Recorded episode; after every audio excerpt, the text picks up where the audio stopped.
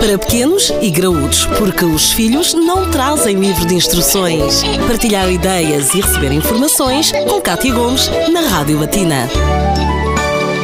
Nas últimas edições falámos de depressão pós-parto, uma depressão com sintomas muito específicos, mas que pode e deve ser tratada o quanto antes. Voltámos a pedir ajuda ao psicólogo de serviço, João Fernando Martins, para nos enumerar quais é são os tratamentos possíveis para este tipo de depressão. João, julgo eu que os mesmos deverão depender também do grau de intensidade da depressão em causa, não é? Olá, Kátia. Sim, se bem que, tendo em consideração que a mãe passou por uma fase extremamente importante da sua vida, ou seja, ela gerou uma uma criança que nasceu há pouco tempo e as alterações todas que existem nessa uh, situação são muito relevantes, teoricamente também estará a ser acompanhada por especialistas na sua área. É isso que temos de ter em consideração. É importante que neste momento e em termos de tratamento, a mãe ou os familiares uh, mais próximos desta, caso se apercebam de alguma sintomatologia que falamos na sessão anterior, que comuniquem junto dos especialistas que acompanham, seja do obstetra ou da obstetra, seja do médico de família, seja uh, do psicólogo, porque não,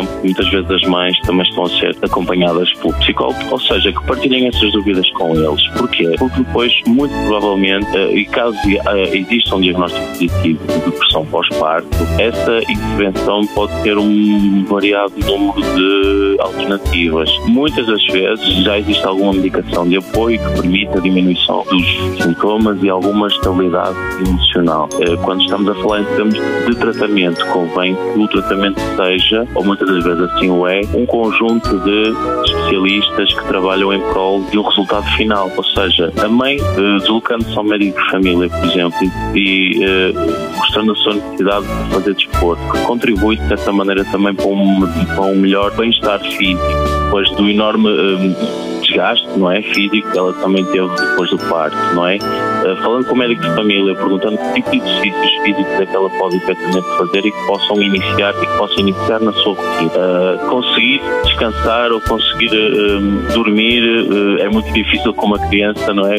pequena, mas descansar ou, ou, ou, dormir o máximo que puder também é muito importante em termos de humor. As alterações na sua alimentação são tudo fatores que podem contribuir para uma diminuição dos sintomas sem que haja necessidade de recorrermos a algum tipo de apoio mais farmacológico. De qualquer das maneiras, é muito importante a intervenção principalmente do obstetra, do médico de família, porque eles conseguem encaminhar uh, ou providenciar essas uh, necessidades, no fundo, de ajuda. Necessidades, exatamente, para os especialistas que seja necessário. É importante que seja uh, acompanhada em fases precoces, ou seja, que as, as figuras que, que, estão ao, ao, redor da mãe, aos primeiros sintomas ou as primeiras dúvidas que o partilhem com um, especialista que o esteja a acompanhar. Isto é, não só um trabalho da mãe, como também, tal como acabou de dizer o Dr. João, um trabalho conjunto de todas as que a rodeiam. Portanto, esteja atento a estes sinais que nós fomos aqui evidenciando ao longo destas últimas edições para que consigamos reduzir